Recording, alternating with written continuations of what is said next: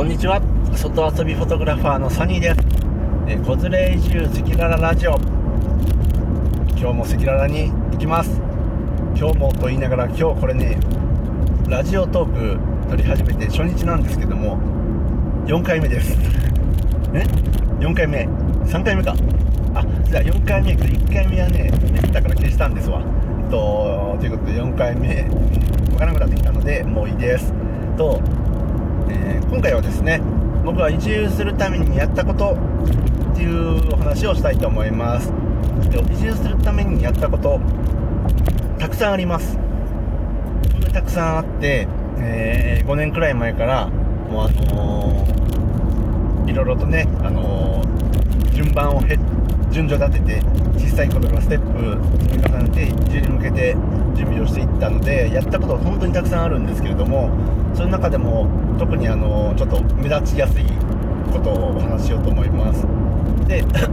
僕移住した先で、えー、お仕事を自分で作れるようになりたいと思って5年くらい過ごしてきたんですけれどもとやっぱ好きなことで仕事作りたいので何がいいかなと何ができるかなって考えた時に僕登山、えー、登山が好きなんですよ。山が好き自然が好き、まあ、登山に限らずアウトドア自然って大好きなんですけども登山が好きで、えー、あと写真も好きだったのでその辺で仕事作りたいなと思ってやったことが、えー、あります。それはですね富士登山企画です。僕が勤めていた会社の人たちに呼びかけて一緒に富士山登ろうぜっていう企画を4回やりました。4回。で僕は僕自身は富士山に5回登ってるのかな。1回友達と2人で昔登って2012年に登って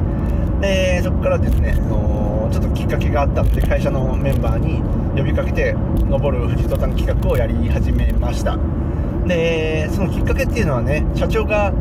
社長もあのアウトドアとかなんか自然大好きなもう少年みたいな人だったのである時喋ってたら「佐野君俺さ富士山登りたいんで登りたいんやわ」佐野君連れてってよっていきなり言い出して何言ってんのこの人と思ったんですけどまあでもそうやって頼ってもらえるのは嬉しいしあのー、うん。正直社長が行くってことは多分社長の周りの、まあ、偉い人たちも一緒に来るやろうしあの 社長にお近づきになりたい若手だったり中堅社員も来るやろうしでそれを企画することによって僕もちょっとねあのなんかねあの、うん、いい感じのいいいい、うん、いい流れになるかなと思ってやりますって言って企画し始めました。でもちろん山が好きやし社長であれ社長じゃなくてもあの富士山行きたいとか、えー、言って、まあ、山に行きたいってことで僕を頼ってくれるのはすごい嬉しいので、まあ、あの言うてもま7割8割はそのの純粋に嬉しくてあじゃあ行きましょうっていう感じだったんですけどもその時に同時にの戦略的な思考がピピピって動き出してこれやっていったらなかなか面白いことになるし登って写真撮ったらみんな喜んでくれるしなんならそれ販売してもいいし販売しなくても、えー、登山ガイド富士山ガイドをして写真も撮ってたってこれめちゃくちゃ強いやんって移住した先で山の、えー、遊びに写真撮影組み合わせてやるきっかけになるやんと思って やり始めました。で、僕その時もうすでに山めっちゃ登ってたんでもう正直富士山やったら全然全然あのー、多分普通に平気で登れるなと思ったので受けたんですけどまあ来てくれた人たちっていうのは皆さんもちろん初心者で、えー、富士山のことも山のことも全然わかんない人たちなのでそうですね、えっと、何やったかというとまずま日程決めとかはもちろんなんですけどもコースが主なコース4つあって今回のメンバーはこんな感じだからこのコースがいいかなみたいなことも考えて、えー、1泊2日で行くんですけどもあのどこで休憩してとかでいうプランニングもしてで初心者の方たちはアイテム山道具も持ってないので、えー、旅のしおり的なものを作って初心者が揃えるべき道具はこれですよっていうことをちょっと伝えてあげたり一緒に買い物に行ったりとかっていうことをしました。で、えー、結果ですね4回やって延べ25人の方を日本のてっぺんまでお連れすることができました。しかももうねすごいラッキーなことに毎回ちゃんと綺麗な素敵なご来光圧倒的なご来光を見れてもうみんなめっちゃ喜んでくれたんですよ。いやほんまね嬉しい。嬉しいです。で僕自身は富士山ってそんなにね正直興味ないんですよ。富士山よりも北アルプスとか滋賀県の山とか八ヶ岳とかに登りたいです。富士山はね観光地なので僕が思うに。あのそんなに山として山登りとしての魅力っていうのはあんま感じないんですけどでもやっぱり山頂から見る景色っていうのはもうねさすが日本一なのでもう圧倒的だなって毎回思いますし富士山に登る人たちっていうのは何かしらねなんか思いを持って登る方が多いなと思ってて僕も初めて登った時っていうのは第一子長男が生まれる直前で奥さんが、えー、ちょっとまあいろいろあったんですけど辛い思いしながら子供を生まれてくるのを待ち望んで頑張ってくれてる中で何もできない父親っていうのがすごい悲しくて何かしたいなって思った時に何もできないんですけどせめて生まれてきてくれる子供のことを全力でもう愛したいし全力でお前のこと待ってるぞってことを伝えたいなと思って。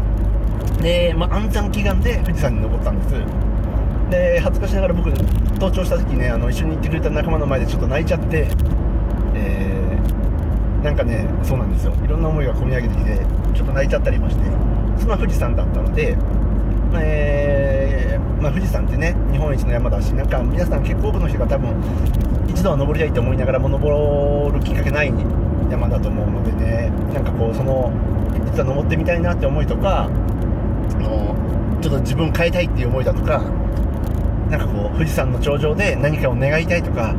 そういう感じの人もいると思うので僕もそうだったようにそういう人いるのでその人たちのお手伝いをしたいなと思って富士山には登ってます。富士山っていう登山っていうあのー、意味ではあんまり興味ないんですけども富士山つまんないので。でもやっぱ日本一の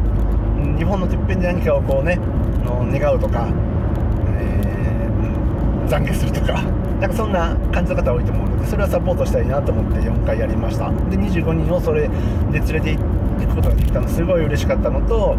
まあ、完全にあの僕のやってることって本当登山ガイドなので歩くペースとかも考えますし皆さんの顔色も見ますし、うん、あのなんなら荷物もザックもね持ってあげて、あ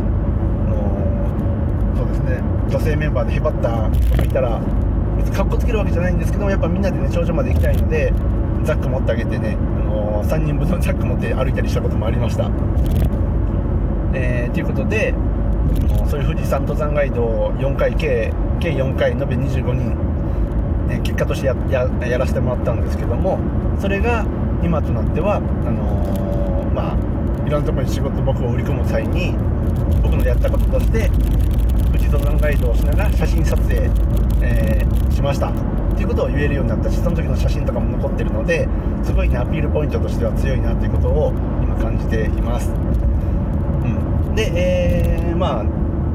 さっきさっきちょっと言ったように富士山にみんなで登るっていう時はもう完全にねあの半分くらいはいや半分じゃないごめんなさい3割くらい。3割くらいはちょっと戦略的な思考になってたのでそれをちょっとフル活用していこうかなと思って過ごしていたりもしたとかしてないとか。です。はい。うん。なんてことをやりました。うん。そうですね。で僕はあの登山ガイドの資格も取りたいなと思っていて、えー、結局何も進められてないんですけども登山ガイドもそうなんですよ。取りたいんですよ。取りたいというかまあ取ります。いつか取ります。はい。ということで、えー、僕はあの移住するに向けて自分で仕事を作りたいなと思っていた中で、えー、ぼんやりとしていたのが登山と写真で、えー何かできたらいいな、したいなと思っていたので、そのきっかけや実績作りとして富士登山企画っていうのをやり始めて、結果として4回、延べ25人の方を、えー、富士山の山頂までガイドすることができて、みんなで最高なご来光も見ることができました。というお話です。うん。そうですね。今思うとね、頑張りましたね、結構。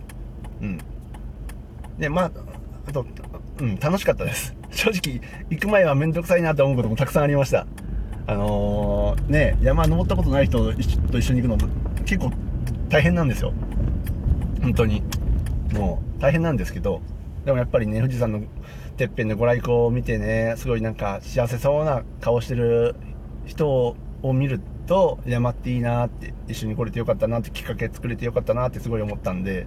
うん、機会があればまたやりたいなと思うんですけど、多分富士山はもうやらないです。富士山に行くんだったら僕滋賀県の山に、えー、皆さんをお連れしたいなと思っています。ということで、はい、僕が移住に向けてやったことの一つ富士登山企画でした。何かの参考になれば嬉しいです。じゃあ、えー、そうですね。はいということで外遊びフォトグラファーの3人でした。ありがとうございます。バイバーイ。